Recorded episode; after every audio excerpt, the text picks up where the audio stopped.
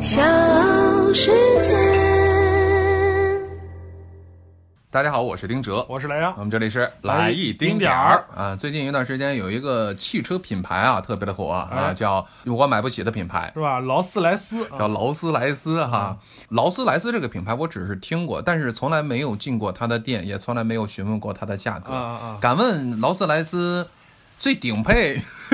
别 别别，咱咱咱就说这最低配的最低配是吧？最最也不是最低配的吧，我怕你说出来之后，我突然觉得能买得起。没有没有不会的。啊呃，劳斯莱斯就是最便宜的车，嗯，然后也是要五百万落地，多少钱？五百万，五百万落地、哎哦，那比其实我们现在所谓那些豪华品牌的顶配的车，有的时候还贵一点儿。其实我觉得劳斯莱斯在车里面，从价格这方面啊，都它是没有竞争对手的。嗯嗯你那些所谓的什么玛莎拉蒂啊，啊什么跟它比都差太多了。呃，那么从这个尊贵性上来说，应该是全球最顶尖的品牌了。绝对是因为劳斯莱斯，它当时在最早的时候推出这个品牌的时候啊，它这个车呢是号称只卖给贵族，哦就是说你不是贵族，你没钱，你还真不不卖给你。哦呃，那如果是贵族的话，嗯你有钱了，你才能买；你是贵族，你没钱也买不呃到。，破落贵族是不可能的。哎，所以说这他是也打造了这样的一个豪华的品牌。对你进去之后，你会觉得哇，特别的奢华，对吧？对你看我们有的婚车是吧，嗯可能会用这个劳斯莱斯。哎，租租的，哎，都是租的，嗯，呃也不少钱的也不少钱。那天我看到了有一个碰擦事故啊哎，嗯，这个相互之间就怼起来了。那个车主呢，嗯哎，是一个开着豪车的，啊摇下车窗来说：“你呀、嗯这辈子都买不起我这车。啊哎呦，你看他那个嘚瑟劲儿嗯嗯。嗯后来呢，他那车租的，嗯，嗨，他那车租的，啊 就是说，是不是这个豪车它一定会给人贴金？就是说，好马配好鞍。这个我觉得就是车啊，对男人来讲，它是一个呃可以说身份的象征，嗯或者说一个门面。就是劳斯莱斯对于那些所谓的所谓的那些高端人群啊，嗯它绝对就是一个身份的象征。因为什么呢？它这个品牌，它就是从一开始的时候，它就具备了一个贵族一个一个特征。但是呢，你你看它这样这种一种卖法，就是说又有钱，又是贵族的，嗯，能有几个？哎，他卖的它不足以养活他的品牌。后来他就怎么了呢？嗯，他破产了。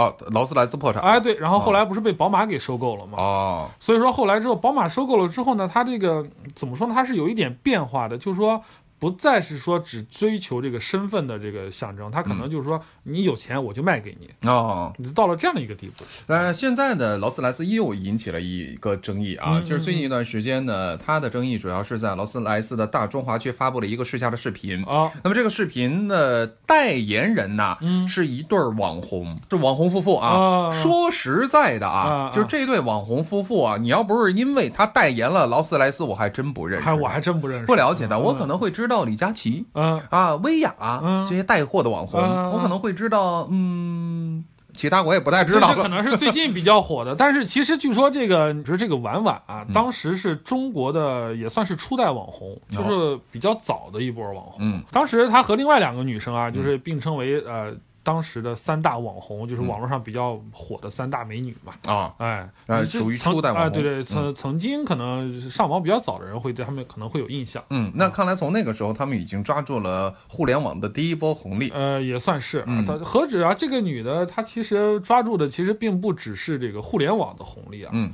她其实也是靠着一些嗯男人啊，啊，哦，对，反正有一定手段是啊，有一定手段，靠着一些男人，然后嗯逐渐逐渐走向了这个所谓的呃艺术艺术奢侈品的这个市场的这样一个网红的这样一个地位吧。嗯，啊，呃，劳斯莱斯请这两位夫妇去代言的话，其实引起了非常大的争议。对，因为刚才莱阳也是说到了，劳斯莱斯它是一个非常尊贵奢华的这样的一个品牌，嗯它的本身的定位呢，就是给贵族啊这个量身。定做的啊这样一个宝马良驹，但是现在呢，让网红去代言，呃，引起了最大的争议，就是说你是不是太掉价了，以至于呢，让王思聪啊，对。啊，这位网红富二代，哎，他又是富二代，又是网红，还是娱乐圈的纪检委。对啊。他留言了，啊，说很 low，哎，嗯以后不买了好嘛？王校长不买了。那咱也别买了，哎，这有什么好买的哎这这车不咋地，是吧？啊对对对太 low 了，但问题是我们得要知道，为什么劳斯莱斯会请这对网红代言？真的没有人去代言它了吗？他请一些明星，比嗯如说现在流量顶流，嗯。王一博、嗯，蔡徐坤，对。对吧？易烊千玺、哪怕请一些身份，就是感觉上比较呃能够配得上他的这样的一个，但是你说丁德。哎啊、嗯莱阳，说话底气怎么那么虚？但是我觉得很好玩的就是，你说这个劳斯莱斯啊，他一开始他的定位全都是很贵族、很奢华，请的那些明星代言，那肯定也都是分是非富即贵，然后是那种很有腕儿的那种。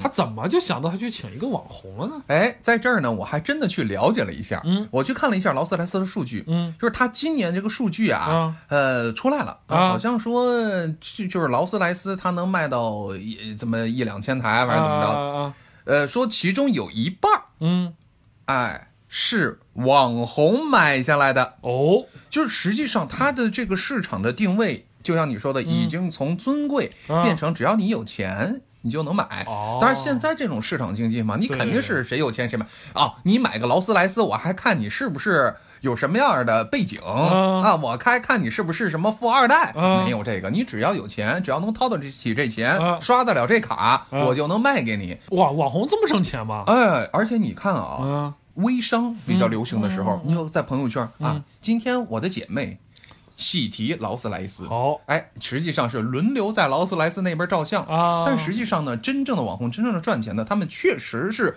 可以买得起劳斯莱斯。嗯为什么网红会买劳斯莱斯？实际上它会形成一个圈子。嗯闭环，哎，嗯这个圈子就是我买了，那我也是网红啊，嗯我也得买。你是我朋友，你也是网红，你怎么你能不买劳斯莱斯吗？你能去买奔驰吗？大 G 算个啥呀？是啊不是？哎，劳斯莱斯才是咱尊贵的品质的象征。劳斯莱斯才是网红的标志，标志啊哎所以说呢没没有劳斯莱斯，咱都不好意思自己叫网红。我认为啊，哎，劳斯莱斯请网红去代言，嗯。实际上是抓住了一个非常精准的定位。嗯，但是我我听到一个笑话，我觉得哎挺有趣的啊，嗯。说在二零一九年的时候啊，这个抖音上去有人统计啊，嗯。说有七万多人买了这个劳斯莱斯。啊，就是说，就是说啊，恭喜啊，不不，恭喜丁总喜提劳斯莱斯 啊，就类似这种啊提了一嘴的，哎哎大概有七万多人。七万多人嗯可是二零一九年的时候，这个劳斯莱斯的销量是多少呢？多少是五千多辆。你看看，那这七万和五千，剩余的车都卖哪儿去了呢？都都卖哪儿去？是从哪儿进的货呢？嗯嗯所以说这劳斯莱斯可能就意思说，哎，干脆我也进军一下网红吧。嗯啊，你们要进货到我这儿来进啊，是这个意思啊。是是，哎，所以说呢，这个网红夫妇和劳斯莱斯嗯两者啊，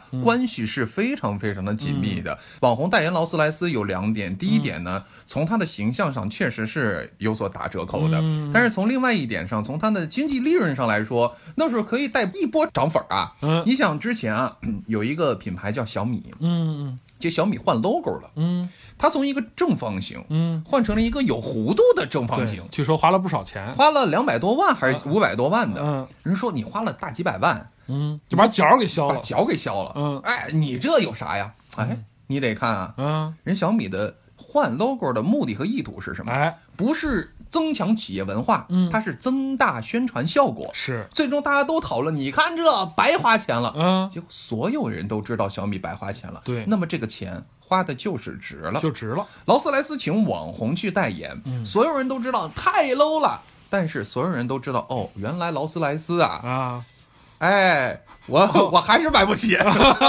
不是，就是起码对网红来说，哎，哎你看他们能买得起，我也能买得起。对，但是对于王思聪来说呢，可能就不一样了。我我我怎么着？我怎么着是尊贵地位的象征？是是我爸是谁？是不是？嗯我我听过一个段子，啊，就是在富二代圈里吧，有的时候会聚会。嗯哎，富二代，你看，你看，大家都是富二代，嗯相互之间有的时候不认识的时候啊，嗯呃，会朋友之间引荐，嗯会敬酒。敬酒的时候，他们怎么敬呢？嗯哎，不是说，哎，我哥，我敬你一个。我说咱咱们这个关系肯定就这样了，对吧？吧？人家说，我代表我的父亲谁谁谁 敬你的父亲一杯。啊，哎，他这也是这样一个圈儿，这样的一个文化啊，就会觉得呢，实际上，呃，甭管是作为富二代还是作为这个网红来说的话，从表面上的富和心理上面的富，我觉得这要区分开来。是表面上的富呢，就是我真的是很有钱了，包括富二代肯定很有钱，嗯但是心理上的富就是这些钱，我是不是真的是凭借自己的本事赚来的？哎，如果说你包括网红，我是凭借自己的本事赚来的，嗯我是在合理合法的范围之内赢得的这些钱，我是靠自己打拼下来的。是我买十辆劳斯莱斯，我就愿意砸钱，怎么地吧？嗯，没毛病。对但问题是，就是说，如果说你的心理还是相对来说比较贫穷的话，嗯你无法真正的去撑起这个品牌。我想，可能王思聪想表达的其实是这个意思吧。首先，我我觉得王思聪啊，肯定是知道这对夫妻俩的。他可能觉得，并不是说你这个网红的身份配不上这个车，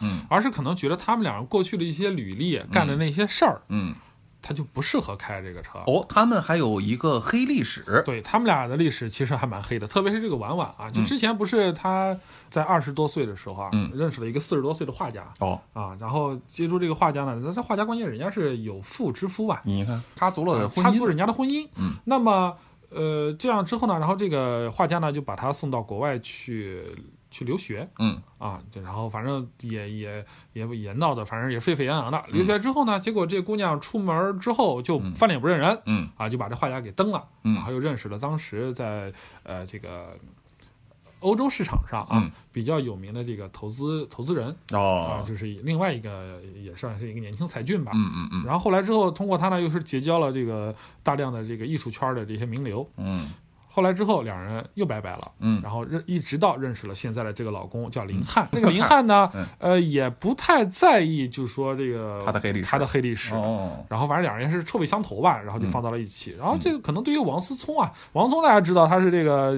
刚正不阿。哎娱乐圈的纪检委，对吧？他他就看不上这些东西啊。嗯他可能并不是说对于这个劳斯莱斯品牌有什么问题，他可能就是确实对这俩人啊，他确实是看不上哦，啊。所以呢，从这方面来讲呢，对于有黑历史的人，王思聪看不上。但是呢，我想，可能人人都会有一定的黑历史，就看你怎么去理解，就看你怎么去挖。是，我相信，呃，但凡请任何一个明星流量的话，他可能怎么挖都会有黑历史。嗯只是呢，王思聪愿不愿意给你捅破这张纸？呃是的，哎，哎，愿不愿意搭理你啊？如果说，哎，是一个顶流，王思聪是当然你动不了我的干货，我也挺喜欢你，我觉得你不错，嗯我还说不定还支持你一下。但你这个网红，我嗯，对不起啊，看不上我看不上你，嗯为什么呢？这就我们不得不说这个网红的这个地位了。嗯就是以前啊，嗯以前我们说在旧社会啊，谁的地位最低呢？嗯像一些风尘女子啊，嗯，或者是戏子啊，嗯对不对？嗯哎，可能这个地位比较低。但是现在娱乐圈不一样了啊。啊，但是现在的网红的这些地位，是不是有点儿类似于当时的那种戏子？在老百姓圈里，哎呀，特别的火。哎，今今儿我听了谁的戏了啊？但是实际上，大家都会觉得他的社会地位并不是很高。对，比如说啊，哎当时一个特别火的一个这个角儿啊嗯，。角儿，哎，他他他火了之后呢，但是他们有有一个就是老板家的女儿就特别喜欢这角儿，非要嫁给他。嗯那这个老板本身是特别喜欢这个演员，嗯，但是呢，他说他女儿要嫁给他，他就死活不同意。哎啊，这就是当时他很尴尬的一个地位在这边。对，啊我觉得网红可能有点儿在现在的社会地位有点这样。我们一提到网红，嗯，多多少少都有点负面的这样的一个贬义的词汇。对对，网红其实严格意义上来说，他现在在这个当今社会语态当中啊，他嗯严格意义上来说，他不算是一个褒义词，对呃，多少有一点点偏褒呃偏贬义词的这样一个啊，所以，说呢，以后大家别叫我们俩网红，嗯是吧？咱也有人叫过吗？咱俩就是网，没有红，没有红啊，网绿可以来点啊！哎，所以说这个网红带与劳斯莱斯可以说不能够划等号，特别是在老百姓的心目当中。对对对对所以说，当王校长他说出了这样的一番言论之后啊，嗯绝大多数的这个吃瓜群众，嗯还是站在王校长这边的。对，因为首先王校长他是网红，但为为什么他是网红？嗯，他基于他的。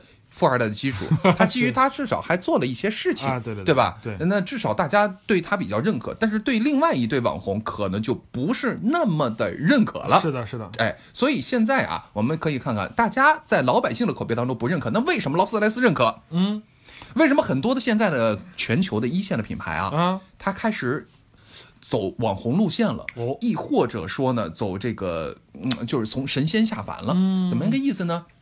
你看，有一些奢侈品牌，劳斯莱斯其实就是奢侈品牌，啊，是汽车中的奢侈品，呃，汽车中的奢侈品，还有一些奢侈品牌，它不是说请一些超模代言。嗯。以前哦，这些奢侈品牌，它在选择代言人的时候，嗯。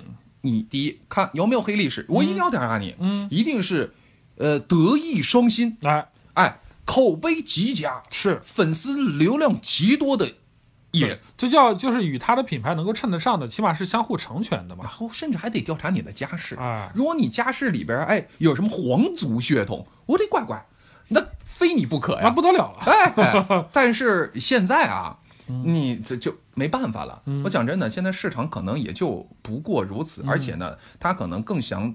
打造一个相对平民化的这样的一个嗯市场，就是说，现在奢侈品牌逐渐的下凡了。以前我们看明星就是在网络、在电视、嗯。在电影上面它相对来说还比较局限，嗯，渠道比较窄。对。但是现在的渠道非常多了，网络谁都可以成为网红。是。那我为什么不顺应现在网络时代的发展？嗯。对吧？我也请一些网红来代言，我觉得他们走的这是一一一种战略，嗯。但这种战略一定会受到质疑。第一年第一次，劳斯莱斯请网红代言、可能会折了，嗯但是第二次，当比如说奔驰、嗯。宝马再请网红代言，嗯。哎，比如说呃 LV，嗯。哎，比如说什么香奈儿嗯。请这个网红代言，一次、两次、三次，大家习以为常之后，会发现也也可以，大家也都接受了。是。但你觉得其实劳斯莱斯这次真的是折了吗？没折呀，就像我刚才所说的那个小米一样，对吧？花了一个花了两百万，呃，是剪了一个边儿，结果呢，让大家众所周知。其实劳斯莱斯反倒是做了一次非常好的对。我觉得这与劳斯莱斯的战略有很大的关系。就像你嗯刚才讲的，他可能是要走一些更亲民路线，或者是更看重一些网红市场。对，你要知道，其实他最早的时候为什么会破产，就是因为他的那个受众比较窄。嗯受众比较窄的话，然后他现在找了这些网红来代言呢，他可能就是想打开网红圈的这个东西。嗯你别管他最后是怎么不成功也好，或者是怎么被人家骂也好，被人家怼也好，嗯，他反正他的宣传效果是达到了。嗯还有一点就是，嗯，就是他可能在这个老用户和新用户之间做了一个取舍。哦，就比如说像以王思聪为代表的这些人，他就是老用户，嗯对吧？那对于网红圈儿来说，他们那些有钱的能买得起劳斯莱斯的人来说，那他就是呃新用户。嗯嗯那么老用户觉得请了网红，这帮什么阿猫阿狗的人都来开劳斯莱斯的，我掉价，我以后我不买了。嗯那对于对于劳斯莱斯来说，他失去了什么？他什么都没有失去。嗯首先，我觉得劳斯莱斯你再有钱买一辆就够了。对，然后你剩下的，你就肯定会买一些功能性比较强的车，比如超跑，嗯，对吧嗯嗯有人说囤囤超跑的，没听说过有人囤这个劳斯莱斯的是，哎，这是一方面。然后就说这些老用户，如果失去这些老用户，对他来说其实影响不大。可能还打开了一个更大的市场对，。反倒是在网红这一块儿，他可能打开了一个更大的市场。嗯所以说，我觉得劳斯莱斯现在看起来就感觉好像它这个品牌受损啊，嗯什么东西。但是我觉得从长远来看，不见得是件坏事。嗯，但是归根结底啊，对于我们这类人群，嗯，不是他的哎，目标人群，他什么时候找我们代言，那可能是真的不行了。那这真的是属于大众化啊，就改改成大众劳斯莱斯。哎，对对对对对，总而言之，一句话，甭管劳斯莱斯的定位如何，甭管它怎么改，嗯我们都是买不起啊！好了，今天的节目咱就到这里了，非常感谢各位的收听和陪伴啊！我是丁哲，我是莱阳，来一丁点儿，我们下期再见。拜拜。